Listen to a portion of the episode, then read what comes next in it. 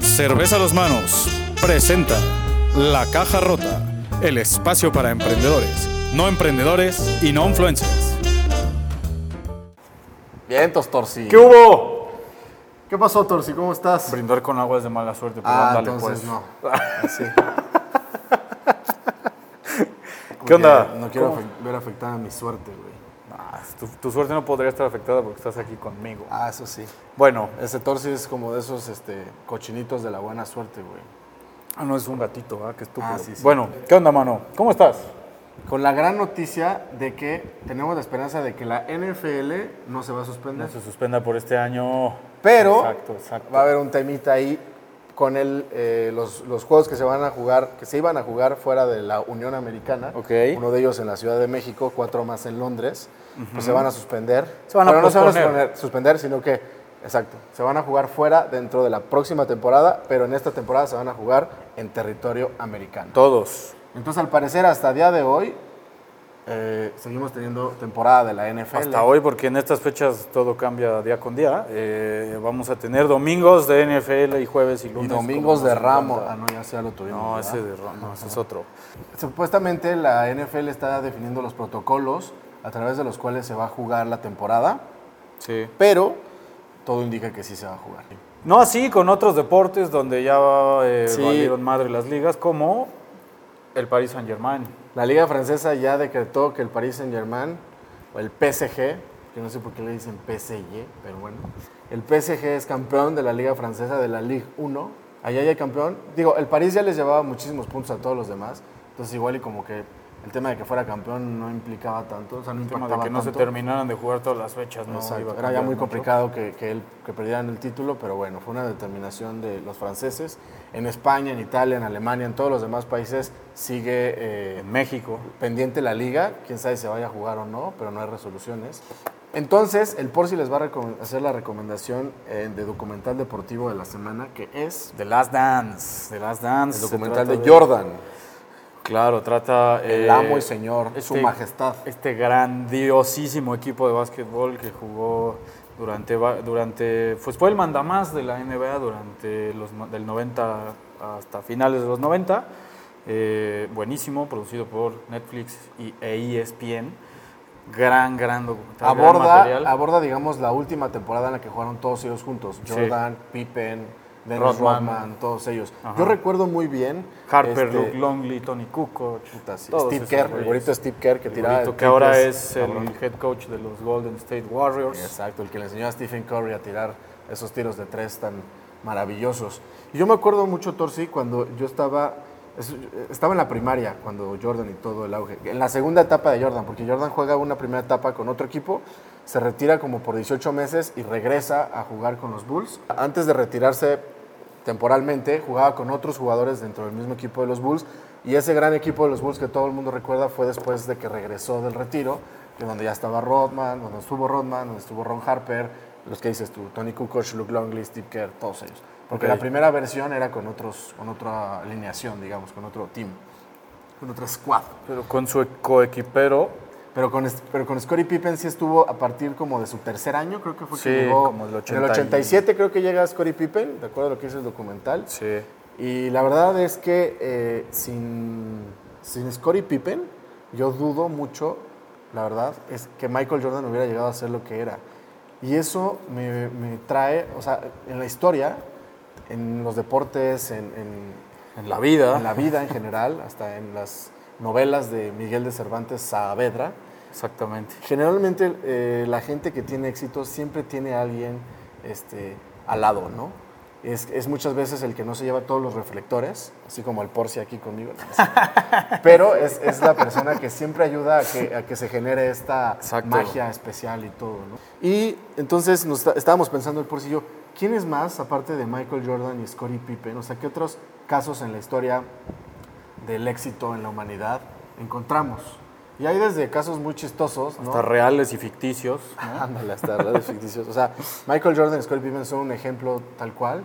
Claro. Y, por ejemplo, yo recuerdo en el 94, eh, el- la Brasil de Romario, era la Brasil Romario y Bebeto, ¿no? Y Bebeto Wow. ese era como coequipero de Romario que se llevaron al Mundial de Equipazo, Estados Unidos por cierto. 94. Derrotando a Italia en la tanda de penalti. Y no hubieran sido lo mismo si no hubieran estado los dos como tal, ¿no? De acuerdo, de acuerdo. O por ejemplo, O también en, en básquetbol, Tim Duncan y Tim Robinson, ¿no? Ándale. Las torres gemelas los a esos dos. tú mencionabas en el automovilismo también, ¿no? Sí, que no soy muy fan del automovilismo, pero pues quién no conoce o sabe hablar de Michael Schumacher, ¿no? Y su coequipero Rubens Barrichello, este, para la escudería de Ferrari. Por ejemplo, en otro deporte donde se presta mucho eso es en el, en el ciclismo. O sea, en el ciclismo hay un güey que es, y eso lo aprendí porque leí un libro de Jorge Cepeda Patterson, muy bueno. Yo la neta no sabía nada de ciclismo. Recomiéndanos. Leí, ese libro que se llama Muerte contra reloj. Eh, de inicio no me había llamado tanto la atención el tema del ciclismo, pero cuando leí me enganché, cabrón. Ok. La neta es un autor que ahora recomiendo. Y El Cuate es una historia en el Tour de Francia eh, sobre ciclismo, y, pero haz de cuenta que la- los competidores en el Tour de Francia empiezan a sufrir accidentes, hay muertes y cosas así. Entonces ahí aprendí que todos, o sea, los equipos de ciclismo, todos se preparan para que un güey sea el que gane de su equipo. Y todos los demás van trabajando las rutas, dependiendo, o para ir cansando al rival, para ir eh, cortando el viento, Sí, para sí, ir sí. haciendo cosas, pero todos trabajan para que el, el líder sea. Ok. Entonces, tú ves... otra vez pareciera un deporte individual. y Es un, deporte, es un deporte de conjunto. siempre se construye todo en equipo, ¿no? Aunque el éxito parezca individual al final con alguien. Que el reflector lo reciba una persona, ¿no? eso, no lo- eso no ocurre solamente con él, solito. Sí, claro. ¿Qué otros coequiperos? En, en el mundo ficticio, pues está este Goku y Krillin, ¿no? Para los que. La verdad es que nunca cosa. vi, nunca vi. ¿Nunca viste Dragon Ball? Dragon Ball. Tuve, tuve un pedo en la, en la infancia, nada, no un pedo, no. Mi hermano es como 5 o 6 años más grande que yo. Ok. Entonces, cuando él decidió que ya las caricaturas ya no eran para su edad, que supongo que Tampoco lo fueron para ti. 14, entonces yo tendría como 9. Fue como, ah, ya esas pendejadas ya no las vamos a ver. Y ya no vi, güey. Ya no vi Dragon Ball, ya no vi. El hermano mayor es el gandalla que apaña ya la no vi tele, nada de esas madres. Pero me dediqué a jugar panball y a dar cátedra en los parques de la. Ciudad de México. A ver si es cierto. Viruta y Capulina. Viruta y Capulina, Batman y Robin. Batman y Robin. Yo digo Tintán y su carnal Marcelo. Y su carnal Marcelo. Entonces casi no vio muchas películas de Tintán. No, también- era más de cantinflas para acá, pero bueno. Entonces así no tenía como uno de cajón, ahora que recuerdo. No, de hecho no. O por ejemplo... Era un lobo solitario. Eh, eh, ¿Qué otros casos en, en el fútbol? Me acuerdo, mira, en las Chivas, el Venado Medina y Omar Bravo. Oye. ¿Cuántos centros no le puso a, a Omar Bravo? el- el Sí, como los que tú me ponías, ¿no? Ahí en la cáscara. Ajá, sí, sí. Bien, bien. Sí, sí, sí. y quería plantear un tema que a mí me gusta mucho, que tiene que ver con liderazgo y que tiene que ver justamente con los demás. Eh, históricamente hemos valorado mucho a la gente por su capacidad intelectual. Lo que decimos es que esta persona es muy inteligente. A partir de los 80s, 90s y más con el auge de Daniel Goldman, empieza a tomar muchísimo más valor en la sociedad el tema de la inteligencia emocional. Entonces ya no solamente es esta, estas habilidades cognitivas, estas habilidades intelectuales, las que, está, las que comienza a valorar la gente o las que necesita la gente para poderse desempeñar y tener éxito. Resulta que no solamente se trata de ser muy inteligente desde el punto de vista cognitivo, Claro. sino hay que también desarrollar ciertas habilidades emocionales que podrían estar asociadas a un coeficiente emocional que son muy importantes para poder, como decía, tener éxito y poderse eh, desenvolver en un mundo eh, que a final de cuentas el ser humano es un animal social Claro. y no podemos estar aislados. Entonces el tema del individualismo eh, yo siempre sugiero que hay que romperlo y la inteligencia emocional justamente habla de eso, porque es la transición en- de salirse de uno para poder entonces entregar una mejor versión a los demás. Y en resumidas cuentas, la inteligencia emocional consta de cinco puntos fundamentales que son la autoconciencia, el self-awareness. Sea, lo primero que tenemos que hacer es como ser conscientes de nosotros mismos, de lo que hacemos, de nuestro entorno, de todas estas cosas. No, no estar actuando todo el tiempo en automático. Un tema de introspección, de conocimiento personal. Sí, ¿no? porque para la, o sea, la primera forma de poder modificarnos y mejorarnos es poder ser conscientes de lo que somos, de las capacidades que tenemos y de las deficiencias que tenemos. ¿no? Sí, sí, sí. Pero, pero solamente el hecho es que lo podamos hacer nosotros. Y muchas veces el hecho de que nos lo diga alguien más, que nos retroalimente alguien más sobre ese tema, nos puede ayudar a que nosotros tomemos esa conciencia. La segunda parte es, el segundo punto es, una vez que ya tienes esta eh, self-awareness, esta autoconciencia, tiene que venir la autorregulación. Ok. No la regulación impuesta por alguien más, sino la propia. O es sea, el decir, autocontrol. vamos a hacer un, un ejemplo muy burdo, ¿no? Pero bueno. Alguien que se muerde las uñas tiene un, un comportamiento o una conducta que quizá no está bien y, y está originada por lo que sea. Pues el chiste es que primero tienes que hacer la autoconciencia de que lo que estás haciendo, o sea, eres consciente de que lo estás haciendo Es y eres, autodestructivo de tal vez o algo y eres así. consciente de que lo tienes que modificar. Cierto. Lo que viene después es la autorregulación, el hecho de que cuando vayas a meterte los dedos a la mano, entonces tú Los dedos mismo... a la boca. Ah, sí, perdón. cuando te metas los, Los dedos a la mano, así. así como- Bueno, ajá. Cuando vayas a meterte los dedos a la boca, recuerdes y ya te autorregules, que no necesitas la regulación de alguien más. Entonces, esos dos elementos son fundamentales para poder eh, crecer en nuestra inteligencia emocional y nos van a permitir ofrecer una mejor versión de nosotros. Ok. Entonces, es una súper recomendación. Traten de hacer un ejercicio de introspección y decir, ok, ¿qué, eh, digamos, de, mi, de, de todo mi panorama de persona que soy, qué cosas soy consciente que hago? Eh, cuáles son quizás las deficiencias o las, igual y no deficiencias, pero las áreas de oportunidad que quiero Sí, mejorar exacto.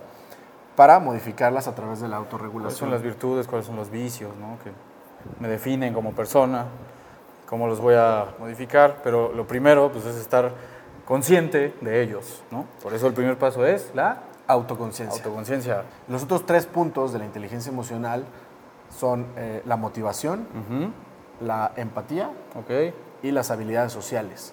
Ese último ya es justamente la salida hacia poder interactuar con los demás. Para poder formar parte de un equipo, ¿no? Exactamente. Poder ¿Y qué para el tanto mismo te lado. desenvuelves? Una persona con alta inteligencia emocional es una persona que tiene la capacidad de motivarse a sí mismo y no depende, digamos, como de los demás. Ajá. Eh, una persona con alta inteligencia emocional es una persona empática. La empatía es ponerse en los zapatos de los demás para poder comprender, entender y entonces actuar en consecuencia de, ¿no? Y Exacto. una persona con alta inteligencia emocional es una persona con altas habilidades sociales, alguien que se desenvuelve bien en los grupos sociales. No implica que tenga que ser extrovertido, que tenga que ser el chistoso, que tenga que ser esas cosas, simplemente es que se desenvuelve y, y- y conecta bien y genera lazos y genera eh, y agrega valor a los grupos sociales en los que está. Va de la mano con la empatía, ¿no? O sea, es alguien que está consciente de que las demás personas son, pues, otras personas con otras, eh, con otros intereses y con otros gustos y que no tienen que pensar como él, ¿no? Exactamente. Entonces, esos son los componentes fundamentales, básicos de la inteligencia emocional. Ajá. Y de lo que se trata es de justamente esa transición en la que dejamos la individualidad y comenzamos a ser sociales, ¿no? Sí. Entonces, una persona entre más inteligencia, evidentemente cognitiva, que esa no se puede despreciar, que tiene que ver mucho con el aprendizaje, con la capacidad de aprendizaje tanto académico como experiencial, y justamente las experiencias de vida eh, es lo que te van dando, ¿no? Eh, esa capacidad cognitiva. Viene ahora el tema de la capacidad emocional, eh, y en 2017 yo estaba estudiando en Berkeley, estaba desarrollando un proyecto de emprendimiento que tiene que ver con todo el tema del impacto social. Ok. M- Parte de mi trabajo lo había realizado en temas de sustentabilidad, pero muy enfocado desde el punto de vista ambiental. Casi siempre todo lo que vemos eh, de sustentabilidad está enfocado hacia la parte ambiental. Ok. Pero sustentabilidad tiene tres componentes, la parte ambiental, la parte económica y la parte social. Casi todas las iniciativas están enfocadas hacia la parte eh, ambiental o económica y muy pocas son enfocadas hacia la parte social. Entonces yo dije, bueno, hay que darle un twist y tratar de ver de qué forma podemos generar impacto desde la parte social. ¿Por qué? Porque si cambiamos a la sociedad, cambiamos y generamos impacto en las otras dos. Bueno, entonces pensando en eso, comencé a trabajar en un concepto que tenía que ver con ya no solo la inteligencia cognitiva, intelectual, sino y la inteligencia emocional, sino la inteligencia fuera de nosotros mismos, que es algo que llamo como inteligencia social. Ok. No es algo que esté ya homologado como literatura en todos los libros, hay gente que ha hablado sobre el tema y esta es como mi versión y mi perspectiva sobre el tema. ¿Cómo definirías entonces la inteligencia social? La inteligencia social parte primero de salirnos del sujeto que la que, que contiene, ¿no? O sea, por ejemplo, yo tengo cierta inteligencia eh, cognitiva, poseo cierta inteligencia emocional, sigue estando dentro de mí, sigue estando supeditado Claro. a mí. La inteligencia social es algo que se sale de mí y que comienza a crecer en los demás gracias a mí, ¿no? O sea, como que Ok. qué tanto yo detono el crecimiento y la inteligencia tanto eh, cognitiva, emocional y social en los demás. O sea, ¿Qué valor agregas en, el- en los miembros del equipo al que perteneces? En los los grupos miembros. al que perteneces, en los miembros, ¿no? ¿Qué valor agregas? Pero no solo qué valor agregas, sino qué tanto generas tu crecimiento intelectual, emocional y social en los demás, en la sociedad. Entonces, la inteligencia social, o sea, lo primero que hay que hacer es lo que decía, ¿no? Como romper el paradigma de que, o sea, todo tiene que estar supeditado a nosotros, no. O sea, si los demás crecen, yo también estoy creciendo, aunque no crezca en, en fortuna, ¿no? En dinero o, en, o ser más inteligente, pero estoy creciendo en los demás y eso genera muchísimo más impacto. Ok. Hay que pensar en que, o sea, si tú piensas que solamente estás finito a ti mismo, contenido a ti mismo, tienes un tope y tienes un límite, ¿no? Cuando entiendes que puedes crecer en los demás, entonces tu capacidad es casi casi infinita, ¿no? Ok, Porque ok. Puedes generar muchísimo más impacto. Entonces la inteligencia social está asociada a el impacto y el involucramiento que tienes en los demás, en la sociedad En el grupo social. en el grupo social, en distintos grupos sociales. Entonces, eh, es trascendental, o sea, eh, genera trascendencia a lo largo del tiempo además. Eh, es expansionista, es colectiva, es activa, no, no es reactiva, sino es, es proactiva. Cada vez va cobrando muchísimo más importancia estos temas de la inteligencia emocional y la inteligencia social. Entonces hay que como romper ese paradigma y tratar de crecer no solo nosotros, Ok. sino crecer en los demás. Entonces yo estoy haciendo crecer al Porci, pero de la A barriga. los lados, ajá. No, pues yo al, al Pedrito por este por cocinar tan rico. Al amo. Al amo, iba a decir al amo. Está bien, pues el amo. Ay. ¿Qué opinan del concepto de inteligencia social? ¿Qué opinan de salirse de uno y para darle importancia a que los demás crezcan? ¿Qué experiencia Y de esa tienen forma con ello? más tú? ¿Qué experiencia tienen con ello? ¿Qué ¿Cómo están en estos cinco puntos de la inteligencia emocional y pues del coeficiente intelectual que les digo, ¿no? Reflexionen sobre ello. Y si quieren conocer un poquito más sobre el tema, escribí un artículo en una plataforma que se llama Medium. Les dejo aquí el link, eh, lo pueden consultar. Eh, generalmente, a veces escribo ahí, ya tiene rato que no escribo ahí. Es contenido en inglés, entonces para los que dominen un poco el inglés lo pueden ver. Y ahí hablo sobre el tema de inteligencia social, sobre eh, también las iniciativas enfocadas hacia la parte social y algunos otros temas. Medium es una plataforma que me encanta y es una recomendación que quiero hacer en el podcast de hoy. Es una plataforma para escritores, pero es más enfocado no tanto hacia la literatura, sino hacia los, como hacia los artículos O los blogs. ensayos, etcétera, ¿no? Vino a reemplazar, o bueno, vino a ganarle más bien el mercado más a, a Blogspot o Blogger, creo que WordPress. después, y WordPress y esas Ok. cosas. Esta plataforma la creó, es cofundada por el cofundador de Twitter, que se llama Ivan Williams. Ok. Este, Jack Dorsey, Jack Dorsey, no, Jack Dorsey, el fundador y CEO actual de Twitter, junto con Evan Williams, crearon Twitter en su momento. Ajá. Evan Williams y Jack Dorsey se salieron, luego eh, Jack Dorsey regresó y sigue siendo el CEO de Twitter ahora. Pero Evan Williams se enfocó a otras cosas y creó Medium. De inicio era una plataforma gratuita, después se dieron cuenta que necesitaban soportarla y el esquema de Medium es el similar al esquema de Spotify o Netflix. Bien, bien.